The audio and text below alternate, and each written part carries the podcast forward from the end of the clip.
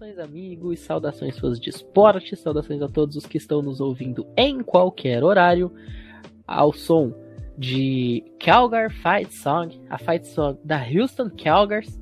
Estamos chegando aí para o 28º episódio do College Cash, o único podcast de língua portuguesa em atividade, 100% é, focado e especializado no futebol americano universitário. Hoje, para falar do que de melhor aconteceu na semana 13, a Rivalry Week infelizmente se foi. A semana mais legal do College Football, com rivalidade para tudo quanto é lado. Mas agora vem é, a, a, semana das finais de conferência, tá tudo afunilando. E nesta semana, no próximo domingo, a gente vai conhecer os quatro times que irão jogar o playoff nacional quando sair o ranking aí do College Football Playoff. É, mas antes da gente começar a falar sobre a semana 13 e a semana 14, Lucas Pinhatti, Nicolas Teros e Oglo, muito boa noite, bem-vindos de volta. Boa noite, torcedor aí, amigo fã do esporte. Estamos de volta aí para essa grande, esse grandioso momento de preview aí da, das finais de, de conferência, né? E só para deixar bem claro, Notre Dame não vai para a final de conferência, porque independente eu estou triste desde já. É isso. Torcedor de Notre Dame não dá nem para torcer para ganhar ou para perder na final de conferência porque não joga. E quando teve que torcer no ano passado, deu no que deu, né? Infelizmente. Bom, saudações a todos e um torcedor de Wisconsin, o torcedor de Wisconsin está muito triste nessa semana. Mas o que tem para hoje é coisa muito melhor do que o Wisconsin, tem final de conferência para prepare e vamos tudo. É isso. E a gente abre aí as revisões da semana 13, falando de Ole Miss e Mississippi State. Mas antes vamos dar uma passadinha aí no nosso túnel do tempo, porque hoje, 1 de dezembro, é... estamos gravando esse programa aí às 20 para as 11 da noite, vejam o empenho. É, a gente volta aí nos anos 90, mais precisamente no ano de 1992, quando Dan Marino, no jogo contra o Tampa Bay Buccaneers, é, vitória do Miami Dolphins por 33 a 14, Dan Marino naquele jogo estabeleceu um recorde da NFL. É, aquela era sua oitava temporada com pelo menos 3 mil jardas aéreas. É, para muita gente, o melhor quarterback que já pisou na NFL. É, colocava aí mais um recorde no seu livro. Infelizmente para ele, o time nunca conseguiu dar um anel que ele merecia, que ele deveria ter ganho, mas tá na história aí como um dos 10 maiores de todos os tempos. E já que a gente está falando de grandes quarterbacks, Vamos falar do melhor quarterback atualmente do college football, né? Matt Corral é, consegue aí mais uma vitória para o Ole. O Ole fecha a temporada com 10 e 2, não vai jogar a final da conferência, mas vai estar certamente num bowl de muita expressão. Um time atualmente aí no top 9 do país, nono colocado do ranking. É, enfrentou aí no Egg Bowl o time de Mississippi State, Mississippi State com uma campanha um pouquinho acima de 50%, né? 7 e 5. Destaque aí da partida para o próprio Matt Corral, é, 234 jardas aéreas, teve lá seu touchdown. É, e o destaque bem positivo também o, o wide receiver DeAndre Drummond, que teve aí 14 recepções, né, para mais de 130 jardas. Foi um fator preponderante na, nesse jogo aí para dar ao Ole Miss a vitória no Egg Bowl. O Ole Miss, como eu falei, segue para um bowl aí de ano novo, muito provavelmente. É, e que temporada maravilhosa para o torcedor de, da, da Universidade do Mississippi. Com certeza, né? E o destaque negativo, falando rapidamente sobre esse jogo ainda, cara, foi no último drive do primeiro tempo, que o jogo tava 9 a 3 10 a 3 tava pra. Não, 10 a 6 pra, pra, pra Miss. A bola tá com o ataque de, de, de Mississippi State, do Will Rogers, o quarterback. A bola tá na linha de 5 jardas, ele faz um primeiro passe na endzone curtinho e o WR dropa. Não, não lembro o nome, graças a Deus. Na segunda descida teve um, teve um holding e voltou 10 jardas. Aí ele faz um passe pro, pro, pro mesmo wide receiver livre na endzone sozinho, ele faz o favor de dropar novamente. E na terceira descida é mais um drop agora de outro wide receiver também na endzone. E na quarta descida eles foram chutar a bola e o field goal foi errado. Eles podiam ir pro intervalo ganhando, podiam ir pro intervalo perdendo por um ponto, foram pro intervalo ainda com, com 10 a 6. Foi a coisa mais desastrosa que eu vi no final de primeiro tempo assim, cara. Foi um negócio que me deixou triste vendo o Mississippi State. Bom, Falando rapidamente aqui de mais um clássico que rodou que foi muito bom nessa sexta-feira aí, cara. Que jogo maravilhoso foi. Foi o jogo entre é, North Carolina e North Carolina State, que a gente palpitou aqui vitória de North Carolina State, né? Só que quem começou melhor foi North Carolina. Se bem que North Carolina State começou bloqueando um punch, retornando para touchdown e tudo, só que North Carolina dominou o jogo quase que todo até o terceiro quarto. Conseguiu abrir boa vantagem, Sam Howell jogando muito bem, correndo e passando. E o ataque de North Carolina State sendo aquele ataque explosivo, né? Chega o final do jogo, é... North Carolina State tá perdendo por 13, 14 pontos. Consegue fazer um touchdown, consegue recuperar um sidekick, consegue fazer mais um touchdown, sendo que o field goal o suficiente ali para matar o jogo. North Carolina State vence o jogo de maneira milagrosa, faltando menos de um minuto e meio, fazendo dois CDs em menos de um minuto e meio. E não avança para a final da ACC, mas mostra que foi um dos melhores times aí da conferência, com certeza. Para mim, foi o melhor time dessa reta final da, da conferência da ACC. Jogou demais no Carolina State. Novamente, um jogo muito bom do ataque potente que é esse ataque. Muito bem. A gente sai agora da Carolina do Norte, viaja até a Flórida. Florida Gators venceu a Florida State Seminoles. Seminoles termina a temporada aí com 5 e 7 bem aquém das expectativas. E os Gators, que vêm aí de uma final de conferência, terminam a temporada 6 e 6. Uma temporada também desastrosa para Florida. Mas o detalhe que eu queria comentar desse jogo é a resiliência dos Seminoles. Tá? A Florida vencia por 24 a 7, 17 pontos de vantagem, faltando menos de 10 minutos para o final do jogo. Florida State consegue aí dois touchdowns é, e, e fica aí um field goal da, da vitória. Enfim, o onside kick acabou não sendo recuperado e, e Florida fica com a vitória. Mas Florida entrou na partida com 97,8% de probabilidade de vitória, tá? E por muito pouco os Seminoles não conseguem aprontar aí no clássico destaque para o Jordan Travis, que passou para mais de 200 jardas nessa partida e ainda correu para mais, mais de 100. A gente naquele primeiro jogo contra o Dame que a gente fez a transmissão no Google Meet, a gente chegou a criticar, pedindo o, o, o Joe Milton em campo e tal, mas o Travis está se mostrando um quarterback bem eficiente nessa temporada até. O Mackenzie Milton é o quarterback Isso. reserva de, de Joe Milton é o do Tennessee. Mackenzie Milton. Você, você ofende, né, cara? É, Joe Milton. Ah, enfim, melhor nem comentar. Mexer com quem tá quieto. Uma coisa que eu nem queria comentar, porque nem vale a pena, a gente só vai falar porque esteve presente nas previews da semana passada, né? Foi um jogo que eu só quis colocar na preview porque eu queria fazer aquele palpite ousado, fiz e deu errado, como era previsto também, né? Previ uma vitória de Califórnia contra o UCLA e foi simplesmente um atropelo de UCLA que era muito mais esperado por 99,999% de qualquer pessoa que assiste o college football, né, cara? Basicamente é isso, um atropelo de UCLA sobre Califórnia que era esperado. Perfeito. A gente passa agora para Penn State e Michigan State. É... e, cara, que, como esse time de Penn State, a gente pode definir Penn State em, em dois, dois times diferentes, né? Penn State do começo da temporada, até o momento que jogou contra a Iowa, que era uma Penn State vencendo jogos, era uma Penn State relativamente dominante, né, conseguindo encontrar o caminho para a vitória. E a Penn State depois disso é um time absolutamente horrível de se ver jogar.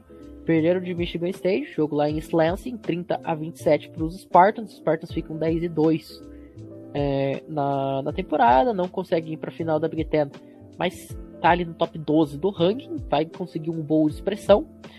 É, destaque da partida aí mais uma vez pro Kenneth Walker, correu para 138 jardas, 30 carregadas, né? Teve lá o touchdownzinho dele. É, o Peyton Thorne também não foi nada mal, teve quase 270 jardas aéreas, dois touchdowns, 19 de 30, o quarterback de Michigan State. É, Michigan State, como eu falei, fica 10 e 2, então a melhor temporada de Michigan State desde que conseguiu jogar o playoff nacional em 2015, se não me engano. É, e agora falando aqui do, do Iron Bowl, né? Bom, três ou quatro semanas atrás, todos nós estávamos prevendo que seria muito possível uma vitória de Auburn em casa contra a Alabama, porque a gente deu todos os argumentos lá, que o time é outra coisa em casa nessa temporada, tava jogando, tava jogando muito dentro de casa. Só que aí teve escorregos, teve derrotas que não fizeram sentido. Bo Nick se lesionando, né? Não é lá o melhor quarterback, mas é um fator importante pro time. A gente falou, ah, vai ser um amasso. E eu falei, se a Alabama não ganhar por 23 pontos, é porque o time tá mal, isso pode ser uma derrota pro time. E assim, Auburn abriu o placar por 10 a 3 controla o jogo, a defesa jogou de uma maneira que eu nunca vi, fazia muito tempo que eu não vi a defesa de Auburn jogando tão bem nessa temporada. Só que a Alabama consegue pegar um drive final ali, um 2 minute drill, consegue fazer ali o, o touchdown que empata o jogo. O Bryce Young teve seus turnovers, teve duas ou três interceptações, não jogou muito bem, só que conseguiu levar o time. O jogo vai pro overtime e a gente tem que lembrar que a partir do terceiro overtime não é normal, é, né? é só conversão de dois pontos, uma para cada e pronto, né? Bom, nos dois primeiros overtimes, touchdown para os dois times. Não, um touchdown e um field goal para cada time, nos dois overtimes, respectivamente. A partir do terceiro, os dois conseguem conversão de dois pontos. No quarto, começa com o Auburn, não converte dois pontos. E depois a bola volta para Alabama e ganha o jogo Bryce Young. Grande jogo, só que como eu falei, poderia ser uma derrota por quê? Porque agora, certamente, se Deus quiser e se o bem vencer, Georgia vai derrotar Alabama na final da conferência. E se Cincinnati e Oklahoma State vencerem suas finais de conferência, os dois estarão no playoff nacional, como deve ser, a não ser que o comitê faça aquela babagem de novo e coloque Alabama no lugar de Cincinnati, o que seria uma injustiça. Foi, foi um grande jogo, né? Se a gente olhar assim. Uh, pelo lado das defesas, eu vi o Bryce Young ali um pouco acuado, a defesa de, de trabalhando bem, tirando ele do, da zona de conforto. Afinal, ele tentou a partir 51 passos, acertou 25. Né? Um aproveitamento não tão menor que 50%. Já do outro lado, a gente tem o, TJ Finlay. Ele sabe que não é o Bo Nix, né? Não é um titular, mas ele vem cumprindo bem o papel. Teve um QB rating não tão bom por causa de uma interceptação, mas completou 17 dos 26 passes. Foi um jogão. Perfeito. É, eu iria abrir a próxima preview cantando, mas eu vou poupar os ouvidos de vocês disso. Mas, como eu diria Extra Rose e o, Gun, e o, e o Guns N' Roses, I don't need your Civil War. Oh, no, no, no, no. A gente fala agora do Civil War, a guerra que é Oregon e Oregon State. É, se falava muito que uma vitória de Oregon State aqui iria tirar Oregon até da, da final da Pac-12, né? E essa possibilidade existia. Não aconteceu. Oregon vence por 38 a 29, 9 pontos é, de diferença aí para os Ducks, que terminam a temporada 10 e 2. É, aquela derrota para Utah acabou custando muito caro. Né? O time vai ficar de fora aí do, do playoffs. Com uma derrota, provavelmente teria condições aí de ficar no top 4. É, mas consegue pelo, ao menos terminar a temporada em alta. Vai ter agora a final da conferência lá no Allegiant Stadium em Las Vegas é, para sacramentar mais um título da conferência. Destaque da partida vai para o Anthony Brown, né? 23 de 28, uma boa média de, de passes completados, 275 jardas. E mais uma vez o Travis Dye é, beirando a casa das 100 jardas terrestres, dois touchdowns para ele. Mais uma excelente partida aí do corpo do, do principal running back é, do time, depois que o CJ Verdell acabou se lesionando. É, eu vou tentar ser rápido aqui com Texas A&M e LSU, porque é simplesmente uma coisa que a gente não consegue entender, né, cara? A gente vê a Texas A&M jogando um jogo ou outro bem, voltando pro ranking, se equilibrando, LSU em descenso, apesar de ganhar alguns jogos interessantes ali. Só que Texas A&M chega como favorito e não consegue fazer o básico, apesar do ataque ter jogado bem. Eu nem lembro se teve turnover no jogo, mas com certeza deve ter tido, não lembro mais agora também. Tudo que eu vi de highlight, cara. Mas é inacreditável o que acontece com o Texas A&M sofre uma derrota dessa para LSU, né, cara? Bom, é... continuando aqui de maneira de sequência, cara.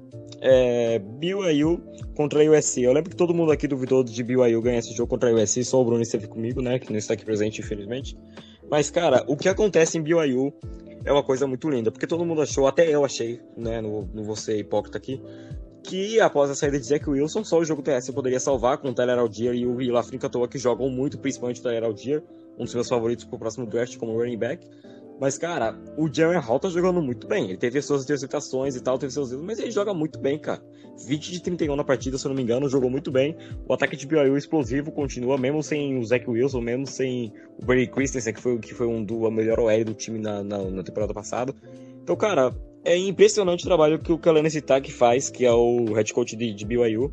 O time tá muito melhor, o time cresce a cada jogo que passa. Muita gente fala que BYU é superestimada porque perdeu um jogo para Baylor, um jogo para Boise State ali, mas o time consegue se equilibrar e vence o USC pelo placar apertado ali, 35 a 31, mas vence, cara. E foi um jogo muito bom, principalmente do Tyler Algier, que eu sou apaixonado, cara. She, she takes her dress off now. Let me go. Mr. Brightside On, porque Michigan, meus amigos e minhas amigas, depois de 10 anos, consegue vencer o seu maior rival. E que vitória espetacular! 42 a 27. É, um time dominante nas trincheiras. É, o McNamara aí passando das 150 jardas terrestres. E o CJ Stroud do outro lado, quase 400, dois touchdowns, 49 tentativas. O CJ Stroud tentou, tentou, tentou, mas não conseguiu. Vitória de Michigan por 15 pontos de diferença. Destaque pro Hassan Haskins, 5 touchdowns para ele. Inclusive, como a Big Ten esse ano teve running backs com 5 touchdowns em partidas, né? A gente viu o Hassan Haskins agora neste sábado fazendo isso. A gente viu o Braylon Allen fazendo isso lá por Wisconsin. A gente viu o Kenneth Walker contra Michigan fazendo isso pro Michigan State. É, e dessa vez foi a vez. Dessa vez foi a vez, é bom. Dessa vez, é, Michigan consegue essa façanha, como eu falei, pela primeira vez em mais de 10 anos. E não tem como ter uma cereja no bolo melhor do que você vencer o seu maior rival depois de tanto tempo, eliminar o seu rival tanto da final de conferência quanto para os playoffs nacionais e se colocar no top 2 do ranking. Então, parabéns aí para os Wolverines. E a torcida agora vai cantar Mr. Brightside pelos próximos 295 dias. E só para constar, é, existia aí aquela piadinha de que Michigan não vencia o High State há mais de 3.500 dias, né? A gente chegou a comentar isso no programa. E ontem eu vi uma, uma que, que foi postada no Stories de uma página do, dos Michigan Wolverines que dizia assim: 10 since High State beat Michigan. E eles estavam fazendo uma contagem progressiva, já que ano passado não teve jogo, né? Então a última vitória de Ohio State contra Michigan foi em 2019. Parece que o jogo virou, não é mesmo? Ele vai por água abaixo o meu sonho de ver se ataque de Ohio State sendo campeão, porque o potencial tinha, né? Bom, é, falando da parte triste, depois indo para a parte feliz aqui, né? É inentendível o que acontece com o Wisconsin, né, cara? Não vamos fazer aquele desabafo de torcedor estressado, mas é simplesmente uma coisa que ninguém entende. Como o ataque que tava todo gás simplesmente parar de funcionar no jogo contra Minnesota. Se bem que eu falei, Minnesota é clássico é clássico, né, gente? Eu, eu, eu, contei toda a história do clássico aqui, toda a história não, toda a história estatística aqui do clássico na, na última preview, né? E eu falei, cara, Minnesota vai dar muito trabalho para o Wisconsin, mas eu não esperava o Wisconsin e o Wisconsin não, não querendo reagir no jogo. Essa é a parte que me incomodou demais e a parte que mais me deixa triste. É mais um ano sem ver aí o time lutando pela Big Ten. Mas indo um pra detalhe. parte feliz. Foi. Não, só um detalhe antes. Eu só quero dizer uma coisa. Uh, a gente foi pro intervalo liderando, tá? É, se eu não me engano, por 10 a 6. Eu, eu acho que era 10 a 6 que tava o jogo, né? 7 a 6, uma coisa assim. Eu sei que eu lembro que a gente tava liderando e eu vi uma um, GC na tela dizendo que o Wisconsin ia receber a posse no segundo tempo. Eu pensei, bom, um touchdown agora deixa o Wisconsin 10, 11 pontos na frente, não lembro exatamente quanto era. Mas eu pensei comigo, cara, isso pra, já vai encaminhar a vitória. Sabe o que aconteceu? O Wisconsin tomou dois touchdowns consecutivos. não dá. Na boa, não dá para você, contra seu maior rival, podendo garantir uma final de, de, de conferência e podendo manter a sua hegemonia, você toma dois touchdowns em sequência sem reagir, pelo amor de Deus. O erro de vocês é amar demais. Uh, o Wisconsin termina a temporada então de forma melancólica, com quatro derrotas, fora do top 25, caiu é, mais de 10 posições, né? Porque estava como 14 colocado. É, já perdeu o, o running back lá, me lembra o nome dele? Por favor, que foi para Michigan State? Chesney Lucy. Ah, não, o Jalen Burger. O Jalen Burger, isso. Perdeu o Jalen Burger. O Chesney Lucy acho que vai, acredito que vai pro, pro, pro draft, né? Então, na próxima temporada vai ser Braylon Allen Futebol Clube. É, vamos ver o que acontece aí. Tem, tem quarterback 5 estrelas indo pro portal de transferência. Não sei se talvez não seja a hora de a gente começar a pensar é, em trazer alguém, nem que seja pra sombra do Graham Mertz, pra brigar ali com ele, porque o Chase Wolf também já era senior, vai, vai ter que sair do show americano universitário.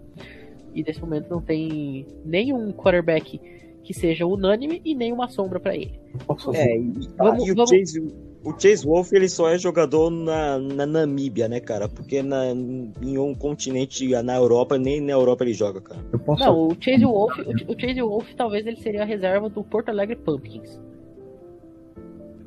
Sim. É... Em universidade aí, por exemplo, a Jackson State tem quarterback quatro estrelas mais do que o Wisconsin já teve, né? E a Jackson State é uma universidade de FBS, do FCS. Deion Sanders, FCS, pera isso. É, Deion o, Sanders. o quarterback, o quarterback causa quatro pai, né? É, o quarterback quatro estrelas deles é o filho do treinador. Então, A solução, a solução Bom. é o Wisconsin demitir o Paul Christie e trazer o Dion Sanders, então, como head coach. Bom, finalizando aqui, saindo da parte triste aí que me deixa triste, vamos falar da parte feliz aqui que deixa qualquer ser humano de bem feliz, né? Oklahoma chegou a assustar. A gente tava todo mundo torcendo na esperança de Oklahoma State ganhar o jogo. Só que chega um momento que, tipo, eu acho que. Eu, eu cheguei a falar que no, o Spencer Sanders não ia resolver muito esse jogo com a mão. Tanto que ele lançou duas interceptações estúpidas. E quando ele resolveu correr com a bola, ele fez um touchdown de 37 jardas. Eu falei que o jogo corrido seria muito mais eficiente do que, o, do que o jogo aéreo, e realmente foi. Só que, cara, a gente se preocupou, porque a defesa interceptava, o ataque não, não retribuía, não capitalizava. E Oklahoma chegou a, virar o jogo, perdia por 10 e chegou a virar para 33 a 24, já ficou aí mais de uma posse de vantagem. Todo mundo já, já começou a perder um pouco de esperança em Oklahoma State.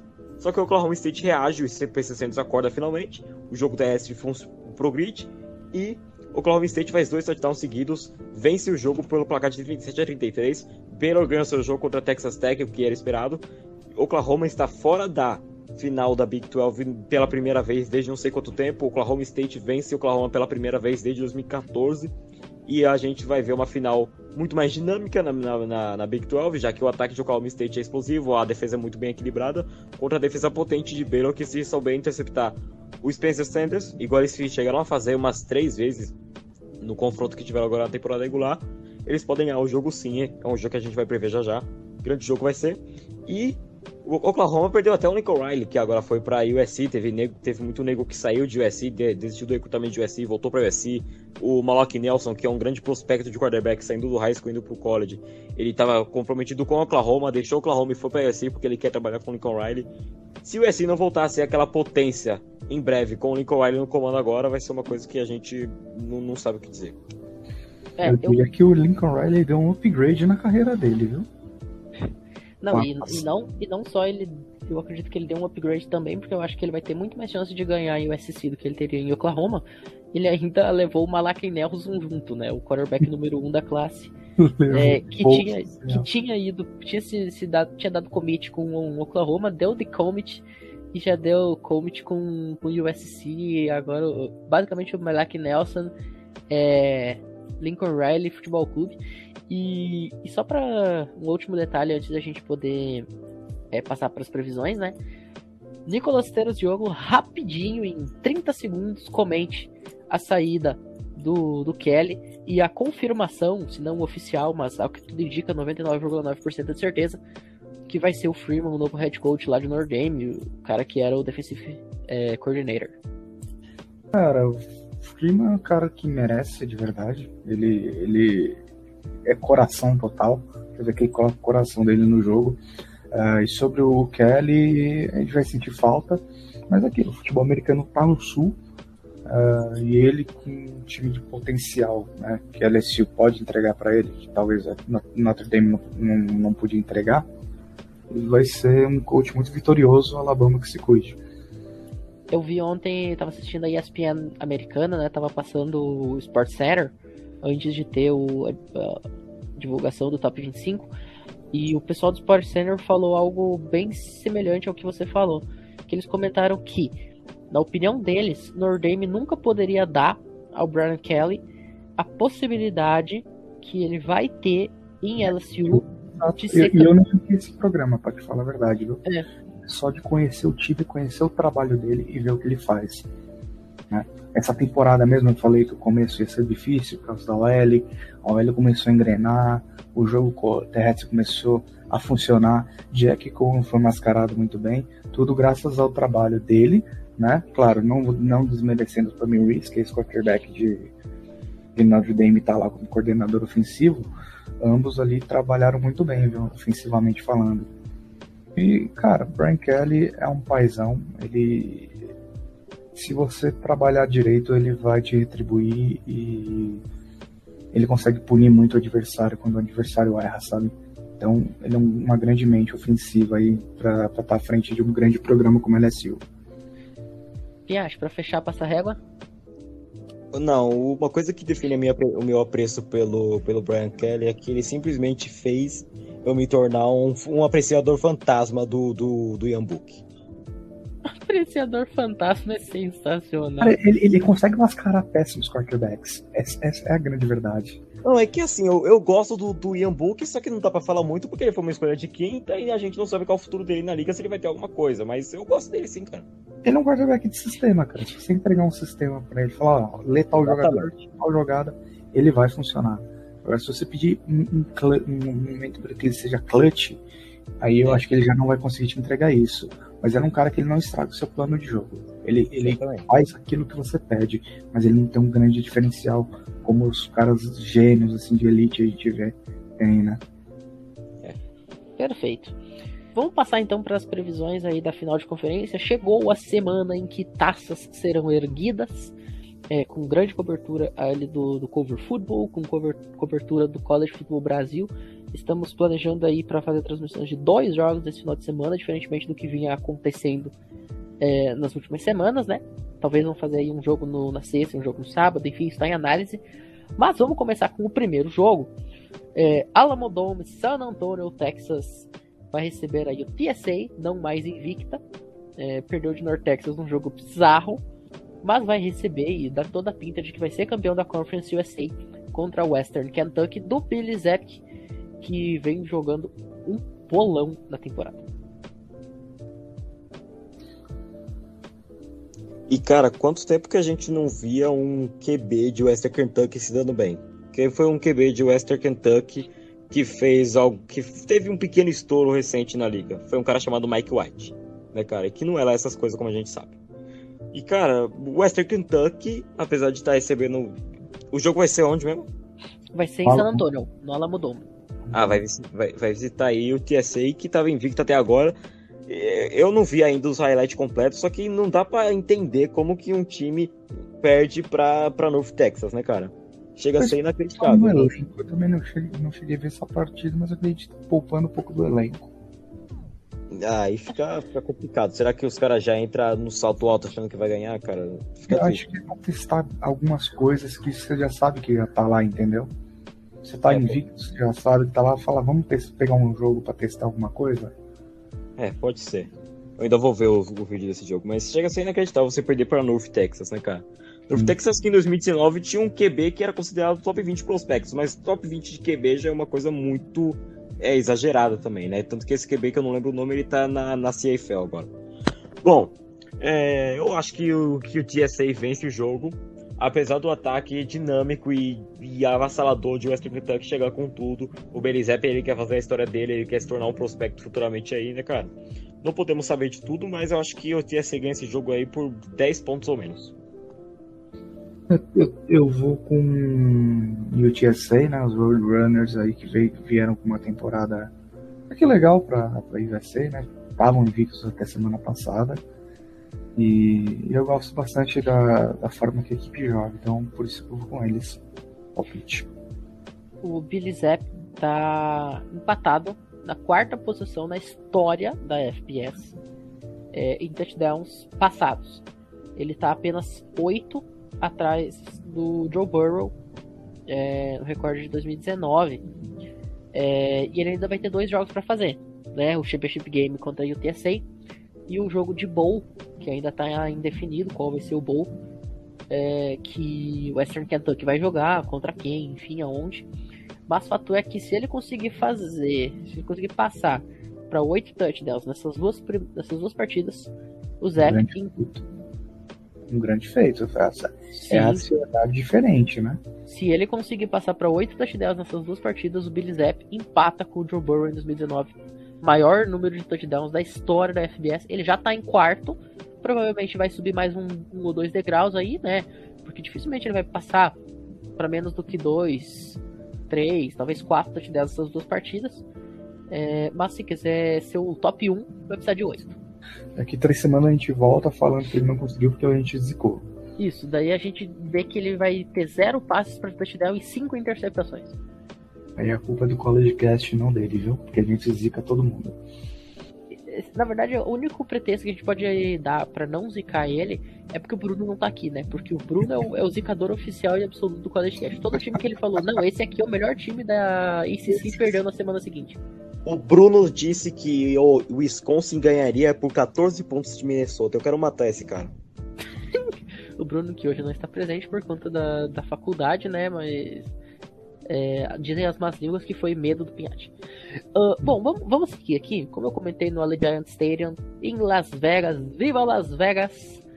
É, ao som de Elvis Presley e tudo mais que tem direito lá em, em Vegas, é, a Pac-12 vai fazer a sua final. Oregon Ducks, Utah, Yuris, e aí Lucas Pinhatti e Nicolas Teles. Bom, é uma final que a gente já, já viu um jogo anterior, anteriormente aí, né? Utah atropelando o Oregon lá em Salt Lake. Só que eu joguei em Las Vegas, o Oregon já, já sabe que não pode dar esse, essa escorregada aí, isso custou a vaga no playoff nacional para Oregon, né? Bom, não vai ser o mesmo atropelo, mas eu acho que o Utah pode vencer esse jogo aí. Não vai ser o mesmo atropelo de 38 a 7, não é possível uma coisa dessa. Eu acho que o Oregon vence, vence com, mas não com propriedade, não vai vencer com autoridade e o Utah vai voltar dar a cara aí e vai fazer o máximo para ganhar esse jogo, cara. Vai ser um jogo muito disputado, só que Oregon vai ganhar por questão de 3 ou 4 pontos, cara. Não mais que isso. Cara, eu também acho que vai ser um jogo bem disputado. É... Aquilo, quem erra menos, quem erra menos ganha. No último confronto, o Oregon errou muito. E o Utah jogou um futebol americano correto. Né? Você via poucos erros, eles dando pouca margem para Oregon se aproveitar. E e isso vai pesar um pouquinho na minha decisão, porque eu ainda vou com o Utah para essa partida. Eu não coloco eles como favoritos, mas eu coloco eles como vencedores. É, Utah que lá em Salt Lake City é muito forte, mas jogando em campo neutro, jogando em Las Vegas e valendo uma passagem pro Rose Bowl, eu vou com o Oregon aqui. Eu acho que o Oregon tem mais time, tem mais propriedade, tem mais talento, tem mais qualidade e ganha esse jogo. Agora, é o famoso vou torcer para eu errar, porque ia ser muito engraçado poder zoar o, o Felipe Fidelis, que estava achando que ia ser campeão nacional e perderia até a vaga de Rose Bowl. Uh, vamos seguir aqui então. Sábado, 14 horas, para abrir é, o segundo dia de finais de conferência. A gente tem dois jogos. Um no Ford Field, em Detroit, estádio do Detroit Lions. A gente tem aí Kent State e Northern Illinois, um jogo que não vale muita coisa, mas, né, vale o título da Mid American e fica aqui o registro que infelizmente a Mid American não vai ser conquistada por Thiago Caps e a Western Michigan. Eu tenho certeza que o Thiago Caps foi a ausência, porque ele não jogou essa temporada, foi a ausência primordial para o Western Michigan não chegar lá. Bom, Kent State tá, conseguiu fazer uma temporada ok, né? Teve lá sua derrota no início avassaladora para Texas A&M, que, tá, que tinha o Heinz King como quarterback. E depois se estabilizou, conseguiu ser um time decente, agora tá aí na final de conferência. Mas, cara, como o Northern Illinois, é, em seu nível, no que é possível, diante dos adversários que teve, fez uma temporada muito boa, cara. Eu esqueci o nome do head coach de Northern Illinois, só que ele é um cara muito polivalente, cara. Tem um sistema muito bom e isso vai ser um, a, a, inteligência de jogo dele também, a polivalência. O trabalho que ele tem com esse, com esse ataque e essa defesa, cara, é o suficiente para fazer Northern Illinois ganhar o jogo. Eu acho que Northern Illinois não vai ter muita dificuldade para derrotar Kent State por 10 pontos ou mais, cara. É, Thomas Hammock, o head coach lá da Northern Illinois. É, você vai com o Northern Illinois mesmo? Northern Illinois por 10 ou até mais. É, tô contigo. Pra mim não tem absolutamente nenhuma chance dos amigos do Superman ganhar esse jogo aqui. É, a melhor é. universidade do Illinois, só pra constar. Isso. Eu sigo vocês aí no palpite. Vocês palpite. Illinois também vejo como favorito, um time mais bem, bem preparado. Bom, vamos passar aqui pro próximo jogo então das 14 horas. AT&T Stadium, Arlington, no Texas, estádio do Dallas Cowboys. Talvez o jogo mais esperado dessas finais de conferência. O time número 7 do país enfrentando o time número 8 é, desculpa, o time que era o 7 enfrentando o que era o número 8, né? Agora o Oklahoma State é o número 5, Baylor agora é o número 9. É, final da Big 12. É a final de conferência que, assim, lá em julho, se falasse que seria essa final de conferência, eu daria risada, né? Você espera. Você espera o, o, o óbvio, né? E o óbvio não aconteceu, graças a Deus. Uh, mas para esse, esse jogo aí, eu sou um grande fã da, da maneira que Baylor joga, então meu palpite é Baylor por duas posses. Eu diria arriscado. Eu acho que a Baylor ganha pela defesa, mas duas posses é o ataque acordar de vez para ele, viu? Duas posses, pelo menos um touchdown, um field goal aí já tá valendo. É, isso é verdade. Bom, Um- eu acho é. que o Oklahoma State ganha porque a gente quer ver dois times abaixo, né? Abaixo assim, relativamente, né? Entrando aí no playoff nacional, que é só uma derrota de Alabama já é o suficiente. É Alabama perder, Cincinnati ganha de Houston, Oklahoma State ganha de Baylor e os dois estão no playoff nacional, se tudo for justo, né? O que não é muito comum no, no comitê. Bom, eu vou de vitória de Oklahoma State para que o bem aconteça. Já é a final do bem por não ter Oklahoma, mas se o bem acontecer, Oklahoma State entra um time da Big 12 que não é Oklahoma entrando no playoff nacional é um negócio que surpreende até todo, até quem tem Oklahoma State, né, cara? Bom, vitória de Oklahoma State pelo placar de 21 a 13, porque por uma posse com o Baylor tentando, tentando chegar no touchdown no último segundo e infelizmente não conseguiu. Mas eu espero um Semana jogaço. que vem, semana que vem o comitê vai dar um jeito de colocar o Oklahoma, foi só vendo. É, o Oklahoma. Não, já, já conseguiram, já conseguiram dar um jeito de colocar Clemson no top 20. Então, Eu já- não, é tipo, Georgia vai ganhar de 41 a 12 de, de Alabama, mas vai ficar ali no- na posição número 4 do país, com certeza. Bom, finalizando É, aqui, cara. Eu espero um jogo muito apertado, mesmo sendo com poucos pontos, cara. O jogo de defesa de Baylor e a polivalência do ataque e também a defesa muito boa de Oklahoma State vai ser aquele jogo que, pra quem gosta, manja do tático, manja do técnico, cara, vai ser maravilhoso de assistir esse jogo. Vai ser uma delícia. Concordo, craque. Vou de Oklahoma State aqui também. E eu queria deixar só registrado um, um ponto. É, de acordo com a, a ESPN americana, se Alabama perder, Oklahoma State ganhar e Cincinnati ganhar, que é o cenário que o Pinhache previu, é, Oklahoma sai dos playoffs. Os playoffs seriam Georgia, Michigan, caso Michigan vença Iowa, o que me parece bastante plausível, é, Oklahoma State e Cincinnati, não necessariamente nessa ordem, o top 4. Por que, que eu tô falando isso? Porque essas quatro equipes somadas têm um total de uma aparição em playoff nacional e zero títulos. O playoff nacional começou em 2014. e aí a gente tá falando de Georgia, né? Única. E o único é Georgia que levou para prorrogação aquele jogo contra a Alabama, que aí o Devon Smith é, recebeu o touchdown da vitória no overtime. Sim. Que, que sensacional seria a gente ter um playoff que tem um time que já jogou isso.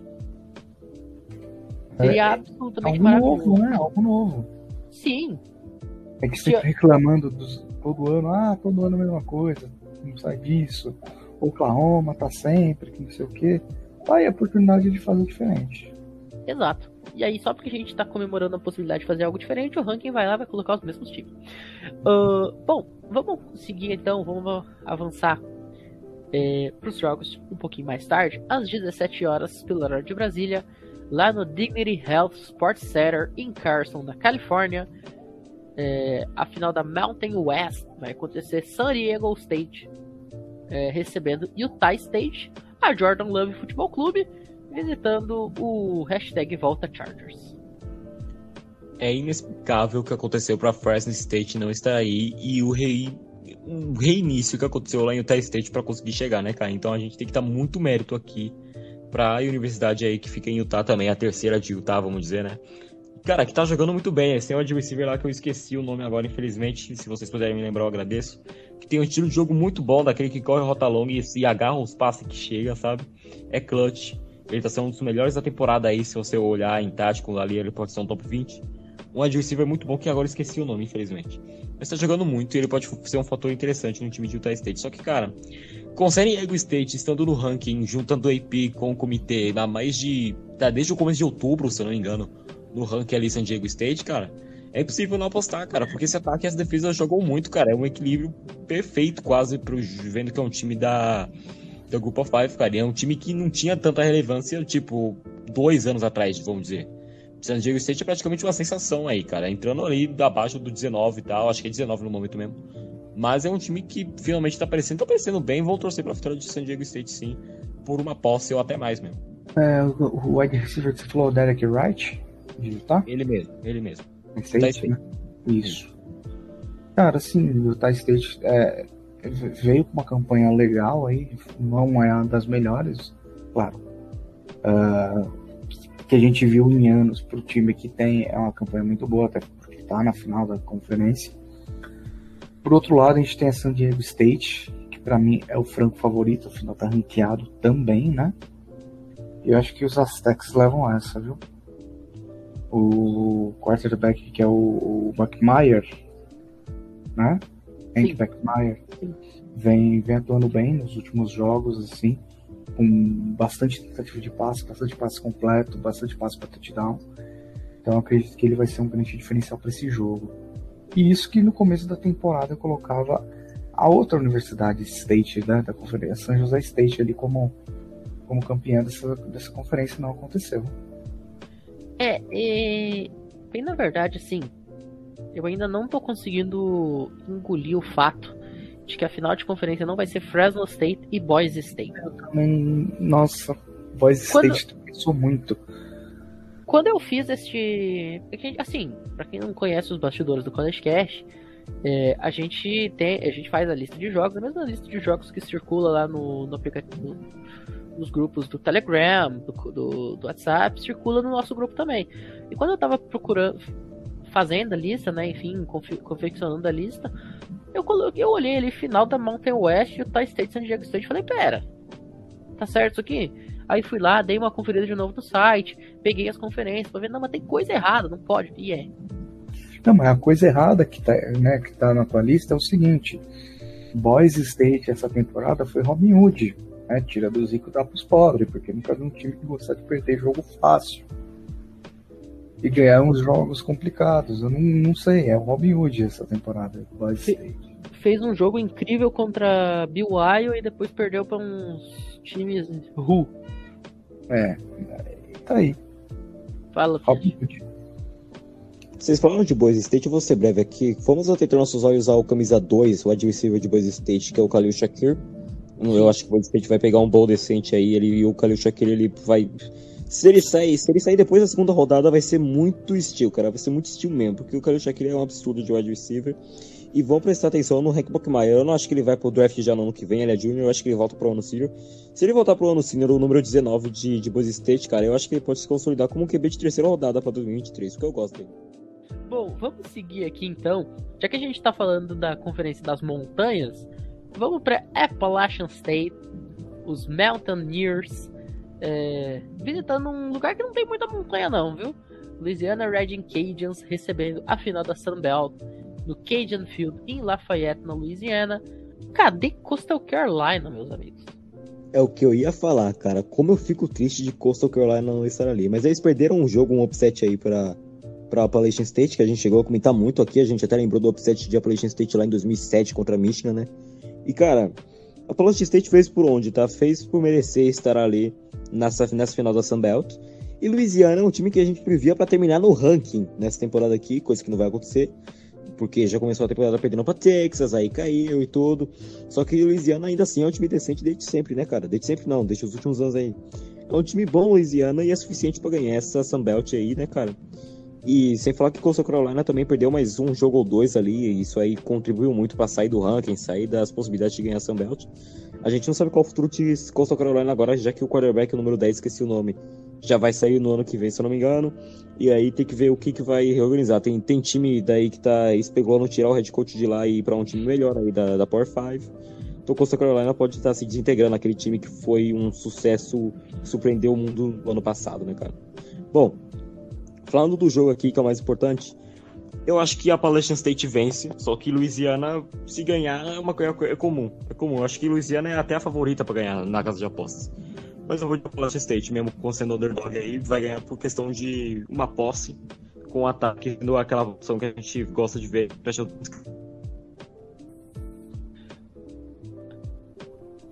Me recuso a falar desse jogo aí, desses jogos que Coastal Carolina perdeu porque dá gatilho demais.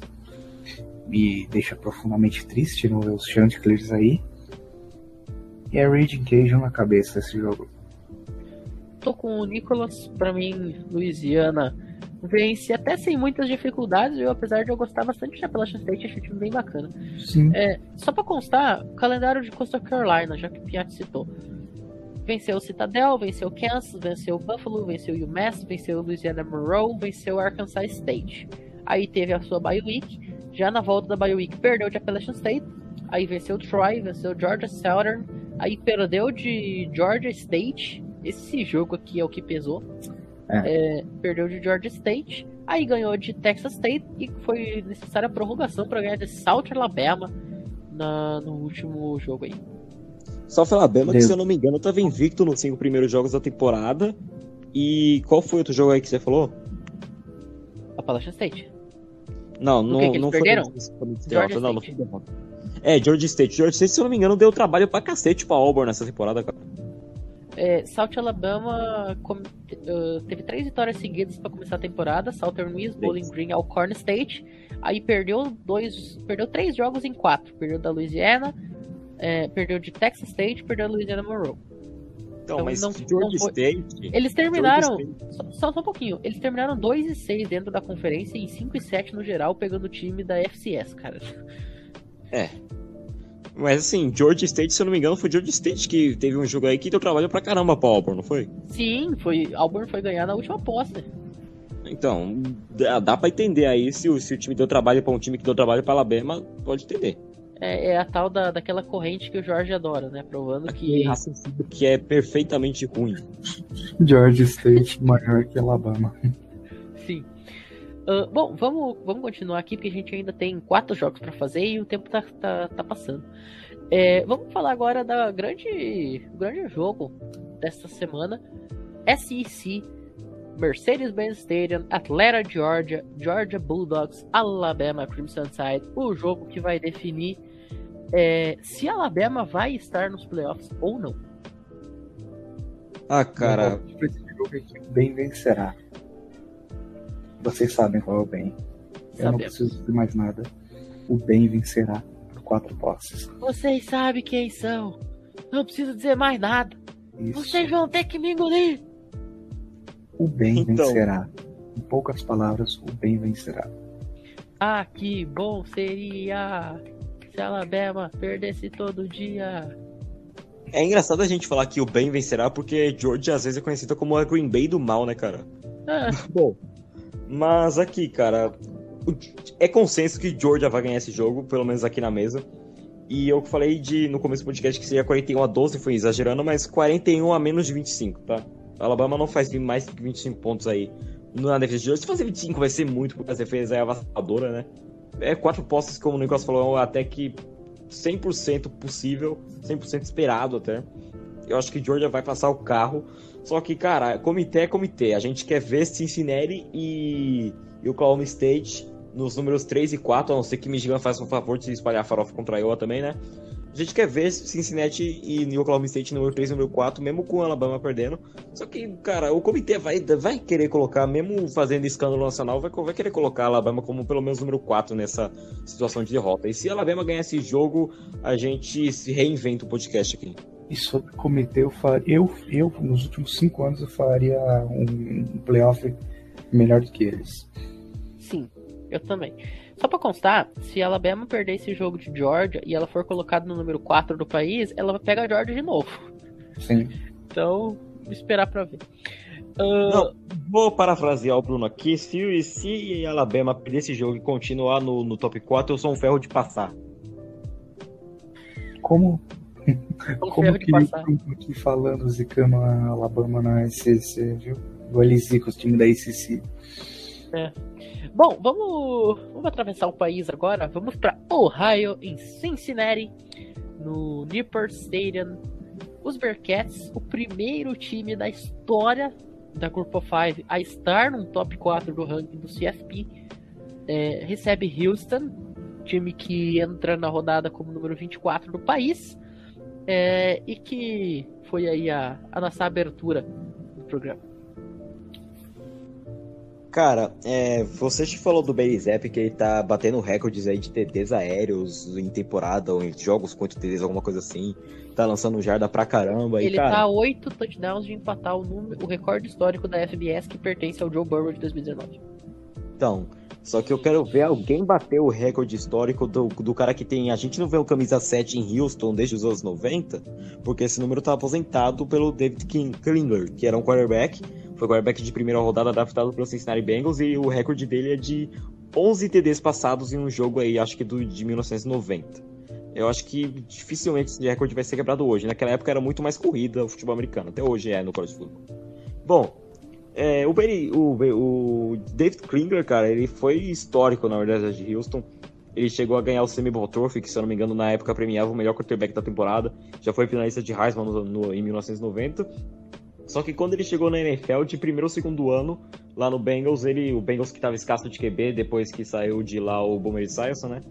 Ele sofreu uma lesão no cotovelo e aí todo o potencial dele foi por água abaixo e ele passou a ser considerado bust. Antes da lesão, ele lançava uma bola de 90 jardas tranquilamente. Bola que fica 90 jardas no ar mesmo.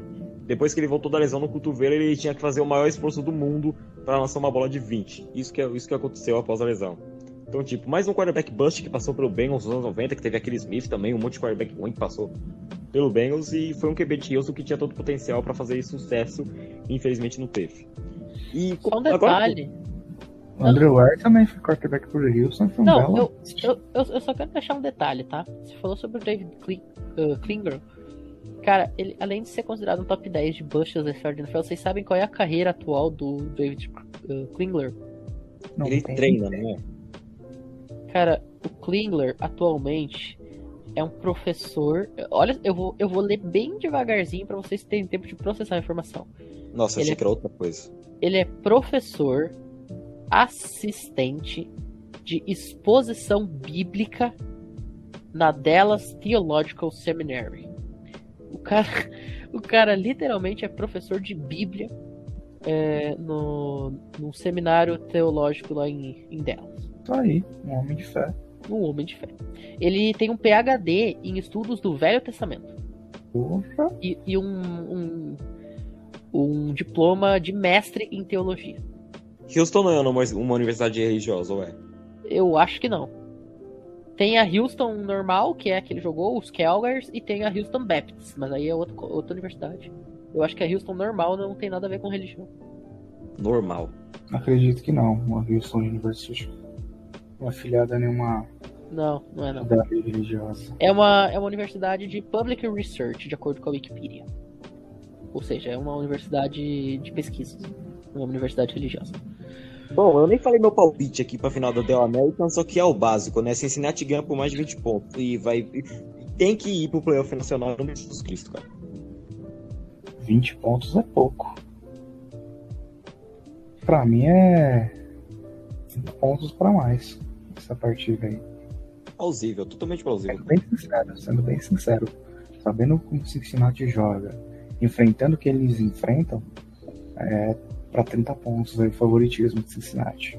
É que eu penso também Ousadia. bastante no ataque de Houston, que é explosivo, tem, tem ali sua decência e tudo. Ah, realmente. Né? Aceitando o Cincinnati é outra coisa. Cincinnati está diferente, a água, a água de Cincinnati está diferente. O bebedouro deles lá não tem só Gatorade não, viu? Um total de ousadia que chega a zero, eu vou de Cincinnati. No mínimo, no mínimo, uns 14, 15 pontos. Aí uns dois touchdownzinhos, eu acho que tá, tá ok. Bom, vamos agora pro Saturday Night Football, vamos dizer assim, né? 22 horas da tarde no Lucas Oil Stadium em Indianapolis. O jogo que todo mundo esperava que ia acontecer não vai acontecer. Se você perguntassem para 10 torcedores da Big Ten, provavelmente 15 iriam dizer antes da temporada que a final ia ser o Ohio State e, e Wisconsin. E a gente vai ver Iowa e Michigan. Segundo o Matheus Pinho, o jogo vai ser 22 horas da tarde. Eu pensei que era eu que tava falando isso. Poxa, Bom, 22 horas da tarde é ótimo. Cara, se Michigan fizer o favor de, depois de não sei quanto tempo, você voltar a ser aquela universidade que disputa as coisas, você é o número 2 do país agora, se eu não me engano. Sim. E você chegar a espalhar a farofa contra eu, que não tá vivendo uma fase boa igual vivia no começo da, da temporada, cara é pra refazer tudo que tem ali, cara. Eu, eu se, faz, se, acontece isso, cara, de você perder pra eu, se eu sou o J.J. McCarthy, que vai ser o quarterback pro ano que vem já, que é um prospecto 5 estrelas, cara, eu, eu dava decommit e ia pra outra universidade, cara. Porque não é possível já. simplesmente não perder esse jogo e ficar fora do top 4. Não é possível, cara. Tio eu vou... né? É, o Jim Harbaugh, que finalmente eu tô vendo um trabalho decente dele, porque fazia tempo também. Cara, é assim, basicamente, é, eu não sou um apreciador de Michigan, eu não curto Michigan pra valer. Só que eu vou torcer pra Michigan ganhar esse jogo, porque é o mínimo, cara. Ninguém pode fazer uma temporada avassaladora que Michigan fez. Só teve aquela derrota pra Michigan State, que foi uma coisa ou outra, pá. Mas você atropelou Ohio State E agora você chegar a espalhar a farofa contra ela seria uma falta de respeito com o espectador e com o esporte, e com a história do esporte, cara. Que Michigan vence esse jogo por mais de 13 pontos, com certeza. Se o Pinhatti, que não é torcedor de Michigan, é rival de Michigan, tá assim, você imagina como é que tá o coração do torcedor pro jogo de sábado. Já que eu já roubei a fala, Michigan por 15 pontos. E não, gente, a gente não esqueceu que a gente ia entrar cantando Mr. Brightside hoje. É porque a gente tá gravando isso às 10h30 da noite e agora neste momento já são 11h35. A gente não quer acordar os coitados das pessoas que moram com a gente. E eu também nem sei a música, essa é a verdade. Eu não conheço a música. Killers, muito boa. Ah, aqui, não, aí coisa de jovem indie, tô fora. me, me dá aqui meu Zezé de Camargo Luciano. O, é... Nicolas, que, o, o Nicolas, que pra quem não sabe, postou. Hoje, né? 1 de dezembro saiu o rap do, da Spotify, né? As músicas mais ouvidas de cada um. O Nicolas só tem underground. É bem, bem bacana. Sigam Sim. lá, arroba não precisa seguir não, mas se for seguir, toma cuidado. É, eu queria fazer a pergunta para vocês. Então, vocês ponhariam a mão no fogo por Michigan ou não? Não ponho Só nada. Eu, eu, não ponho nada no fogo por time nenhum, porque eu já vi esse time de Iowa fazer uns jogos sem pé nem cabeça e ganhar de todo mundo. Eu já vi Michigan fazer uns jogos sem pé nem cabeça. Então, assim, o, o que eu acho que vai fazer Michigan ganhar? Número um, jogo terrestre, Rayson Haskins e o, tem o outro menino lá que a gente fez o jogo contra o Northwestern, esqueci o nome dele. Blake, Blake Coral. Blake Coral. É, primeiro jogo terrestre, segundo Spencer Petros. Se você perder para um time que tem Spencer Petros, você. Bom, você precisa se internar num hospital é, psiquiátrico com camisa de força e, e tudo mais, né? Não, desculpa, não dá. A minha frase é a mesma, cara. Se o Spencer Petros jogar o que ele sabe, é vitória de Michigan, cara. Se ele jogar o que ele não sabe jogar, é vitória de Iowa. Bom, então. E falamos de ponhar aí, eu, eu ponhei a mão no fogo aí outra, outra vez aí, o Wisconsin perdeu pra Minnesota. Se bem que eu falei que Minnesota daria muito trabalho. E agora Só eu não detalhe, vou tá? Eu não vou, não, eu não vou ponhar a mão no fogo aqui e dizer que a Iowa vai ganhar esse jogo, porque eu fico, eu fico estressado só de pensar, cara. Vamos agora pro último jogo é, que a gente vai prever hoje. Final da ACC Bank of America Stadium em Charlotte, na Carolina do Norte. Wake Forest Demon Beacons enfrentando a Peach Panther. Cara, se você quer ver ataque dinâmico, vai ser essa final da SC, cara. Tanto que eu ainda não sei em quem apostar, eu tô em plena dúvida. Se, eu, se pudesse, eu apostava em empate para uma final de conferência. Porque teve seus altos e baixos, apesar de ser um muito dinâmica. E o Wake Forest começou avassaladora e depois perdeu para Clemson. Se eu não me engano, eles perderam mais um jogo, tiveram um trabalho para ganhar de não sei quem ali no finalzinho. Então tá vivendo aquela melhor fase, tá tendo na, tá na fase baixa, de altos e baixos, né, cara? Então é muito difícil apostar para esse jogo aqui, cara. E indo contra tudo e contra todos, eu, já, eu acho ainda que o Wake Forest é o melhor time da ACC, mas eu vou apostar ah, em Pittsburgh. Aí você zicou. Parabéns, Pittsburgh, Pittsburgh pela, pelo título da ACC. Mas sim, eu tô apostando em Pittsburgh, cara. Eu tô apostando em Pittsburgh porque, cara, depois da fase de, de Wake Forest, não, eu não consigo mais confiar. O time é muito bom e vai dar trabalho pra Pittsburgh que pode ganhar esse jogo, com certeza. Só que, cara, vai ser Pittsburgh e o time que ganhar essa, essa ACC vai ter que valorizar muito, porque a partir do ano que vem a Clemson tá voltando aquele time de grande patamar. Não vou cravar que Clemson no ano que vem volta a ser top 4, mas Clemson no ano que vem vai voltar a ser aquela dinastia da ACC, cara. Meu palpite seria do time oposto ao que o Bruno diria que era o melhor da ACC até o momento. Mas como ele não tá aqui, eu vou, eu vou pro meu instinto, né? E o coração das cartas aí, eu vou de Wake Forest pra esse, eu, pra esse jogo aí. Eu vou de Wake Forest também, acho um time mais encorpado. Acho... A gente encerra o programa de hoje. Muito obrigado para quem ouviu. É, seja aí de manhã, de tarde, de noite, de madrugada, meia-noite, que nem a gente, como tá gravando aqui. É, para todo mundo uma excelente noite. E agora fique com Road Runners Fight, Fight Song da UTSA. É, o grande conto de Cinderela da temporada. Eu falei para todo mundo uma excelente noite, tarde de manhã e até a próxima.